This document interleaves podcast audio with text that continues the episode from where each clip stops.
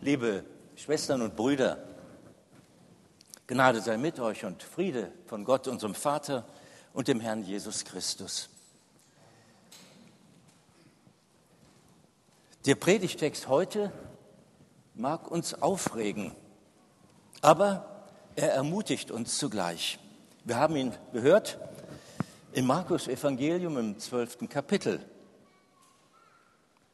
Was für ein spannendes Gespräch war das, was Jesus da geführt hat mit dem Schriftgelehrten. Vielleicht würden wir heute Morgen genau dieselbe Frage an Jesus auch richten. Welches ist das höchste Gebot? Welches ist das höchste Gebot? Wir meinen es ernst mit dem Glauben und von daher gesehen drängt sich ja doch die Frage auf. Woran glauben wir? Was ist das höchste Gebot? Und sicher würde Jesus uns ebenso antworten. Und deshalb wollen wir heute Morgen auch seine Antwort ganz ernst nehmen. Übrigens, nicht nur beim Evangelisten Markus finden wir diese Begebenheit zwischen Jesus und dem Schriftgelehrten, sondern auch im Matthäusevangelium, auch im Lukasevangelium. Das muss also schon eine ganz wichtige Unterredung gewesen sein zwischen den beiden. Nicht irgendwie beiläufig, nein, ganz ernst muss es gewesen sein. Und es ist ein in der Tat ganz wichtiges Glaubensdokument, was Jesus dort dem Schriftgelehrten antwortete. Es ist das Doppelgebot, wie wir es bezeichnen, das Doppelgebot der Liebe. Kennen wir doch, werden wir sagen. Kennen wir doch und dann würde ich sagen, gut so, dass wir das kennen. Gut, dass wir das Doppelgebot auch kennen und hoffentlich auch befolgen. Und jetzt bitte nicht abschalten mit der Ausrede, schon wieder geht es in der Kirche um die Liebe. Ja, das geht wirklich darum, das stimmt. Es geht uns tatsächlich um die Liebe. Das ist richtig so und das ist auch notwendig. Die Liebe ist tatsächlich auch das Thema unseres Glaubens.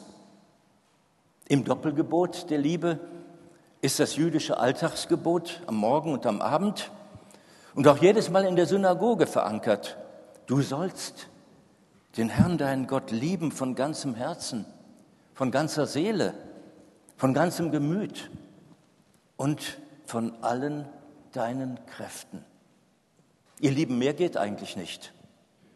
Und Jesus greift nochmals auf das Alte Testament zurück. Du sollst deinen Nächsten lieben wie dich selbst. Das hört sich ja geradezu zwanghaft an. Nicht ermutigend. Kann ich das überhaupt? Schaffe ich das? Beziehungsweise wie schaffe ich das? Allzu leicht mögen wir vielleicht resignieren. Das kann ich beim besten Willen nicht. Das geht nicht. Doch wie ermutigend das Resignieren erlaubt ist. Ja, tatsächlich, Resignieren ist erlaubt, denn aus dem Resignieren sprießen bereits Triebe der Liebe. Packen wir also mutig und entschlossen das Doppelgebot der Liebe an und lassen wir uns von Jesus die Weisung geben, wie er sie damals dem Schriftgelehrten gegenüber tat, trotz so mancher Widerstände, die wir haben mögen. Da ist zum Beispiel der ewig meckernde und nörgelnde Hausgenosse oder Nachbar und den soll ich lieben?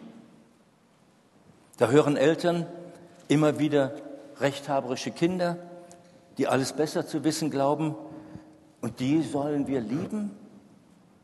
Da sind mürrische Glaubensgeschwister, die mich schräg anschauen oder gar schneiden und die soll ich lieben? Sind denn die viel zitierten Schwestern und Brüder auch tatsächlich solche in meinem Herzen? Prüfen wir uns mal. In mir steigt schon längst der Appell auf, du sollst den Herrn, deinen Gott, lieben. Und du sollst deinen Nächsten lieben wie dich selbst. Nur drängt sich die brennende Frage auf, wie kriege ich das hin? Wie schaffe ich das? Wenn wir nach einer Antwort ringen, dann besinnen wir uns vielleicht darauf, worauf sich unser Glaube eigentlich gründet. Weshalb sind wir heute Morgen im Gottesdienst? Nicht nur heute, sondern vielleicht auch regelmäßig. Die Antwort liegt unverrückbar auf der Hand. Es ist die Liebe Gottes, die uns ruft, die uns stärkt, die uns verbindet. Denn der liebende Gott, der will unser Bestes, was übrigens schon mit der Schöpfung begonnen hat und sich wie ein roter Faden durch die Bibel zieht, durchs Alte wie auch durchs Neue Testament, bis hin zu seinem Sohn Jesus Christus, in dem der große Gott seine Menschenliebe vollgültig offenbart hat, zu unserem Heil. Und wir können eigentlich nur Danke, großer Gott, sagen. Danke. Und wir fragen nicht mehr, womit haben wir das verdient? Nein, wir dürfen dieses Geschenk der Gottesliebe ohne Wenn und Aber schlichtweg annehmen. Wir sind Gottes Kinder. Und wir gehören zu Jesus Christus, wie uns das schon mit der Taufe zugesprochen worden ist. Was für ein liebender Gott ist das doch, liebe Schwestern und Brüder. Und mit Nachdruck rede ich uns so an, liebe Schwestern und Brüder. Zu unserem Heil und zu unserem Segen gibt dieser liebende Gott uns seine Weisungen und Gebote. Gott stellt uns in die Gemeinschaft mit seinem Sohn Jesus Christus. Wir sind sozusagen eine Familie, eine Familie aus Schwestern und Brüdern, zueinander und füreinander. Und deshalb hören wir auch die Weisung Jesu, die er dem Schriftgelehrten gegeben hat, mit anderen Ohren, mit weit geöffneten Ohren. Du sollst den Herrn, deinen Gott, lieben und du sollst deinen Nächsten lieben wie dich selbst. Das sind nun auf einmal nicht mehr zwanghafte Worte, zwingende, nein, das sind Worte, die uns zeigen, wie groß die Liebe Gottes ist. Und wir dürfen, wenn es uns nicht gelingt, wenn wir es nicht zu schaffen glauben, dann dürfen wir Gott anrufen, dann dürfen wir zu ihm beten und sagen, hilf mir Gott, deine Weisungen zu erfüllen. Und wir dürfen gewiss sein, liebe Schwestern und Brüder, dass Gott sich nicht verweigern wird. Er ist doch der, der uns in Jesus Christus das Leben und volle Genüge schenkt. Also noch einmal, die Gottesliebe steht am Anfang. Wir, jeder von uns, wir sind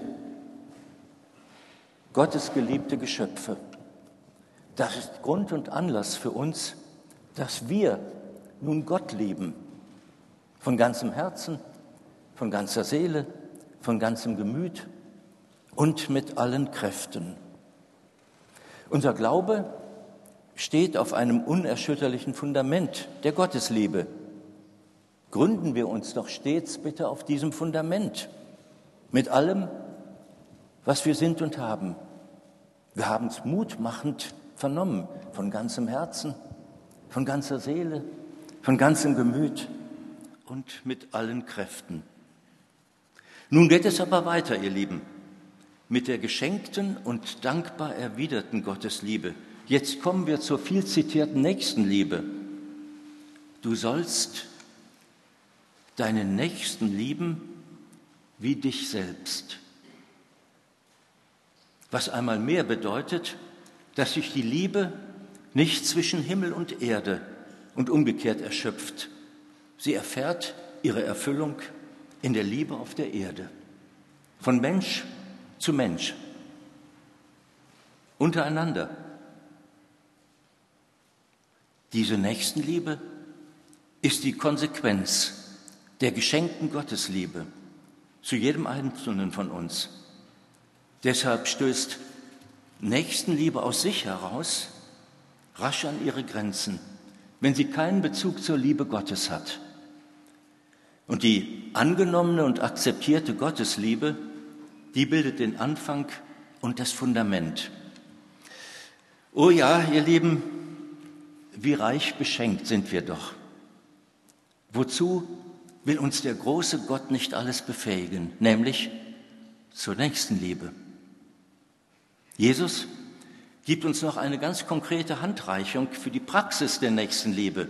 Du sollst deinen Nächsten lieben wie dich selbst. Ich denke, das können wir nicht ernst genug nehmen, dass wir unseren Nächsten so lieben, wie wir uns selber lieben. Aber da höre ich schon die kritischen Stimmen, ach, schau mal auf mich, wie dreckig geht mir das. Mir geht's nicht gut. Ich kann mich selber gar nicht lieben. Wie sehe ich denn aus? Ich habe Übergewicht. Wer bin ich denn schon? Hat Gott mich so gemacht, wie ich bin, dass ich gar nichts Besonderes an mir finde? Dass ich mir oft genug selber im Wege stehe? Ich möchte diesen kritischen Stimmen entschieden entgegenhalten. Wir sind und wir bleiben Gottes geliebte Kinder. Und als solche sollen wir uns selber auch, ihr Lieben, wertschätzen. Wertschätzen, unser Leben lieben, uns als liebevolle Geschöpfe seiner göttlichen Schöpfung sehen. Sich selber lieben ist wahrlich kein Hochmut. Das ist eher Dank. Tiefer Dank an Gott, den Schöpfer, der uns das Leben geschenkt hat und es nach seinem Willen erhält. Leben, so wie wir sind, ist ein Geschenk Gottes.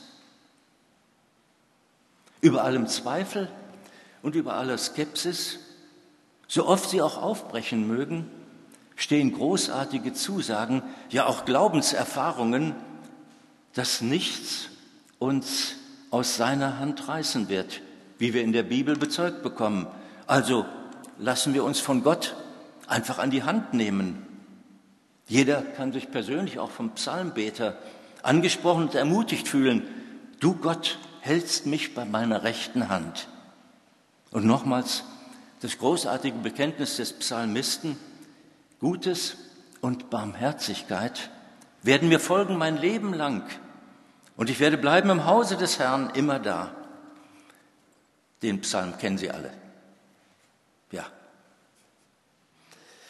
Die Aufforderung Jesu, liebe deinen Nächsten wie dich selbst, verliert damit ihre Unzumutbarkeit.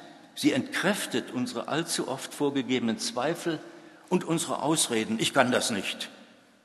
Er will die Weisung Jesu zur Nächstenliebe jeden von uns in Gang setzen, nach der Devise, nun tu's doch, sieh doch deinen Nächsten und übersieh ihn nicht.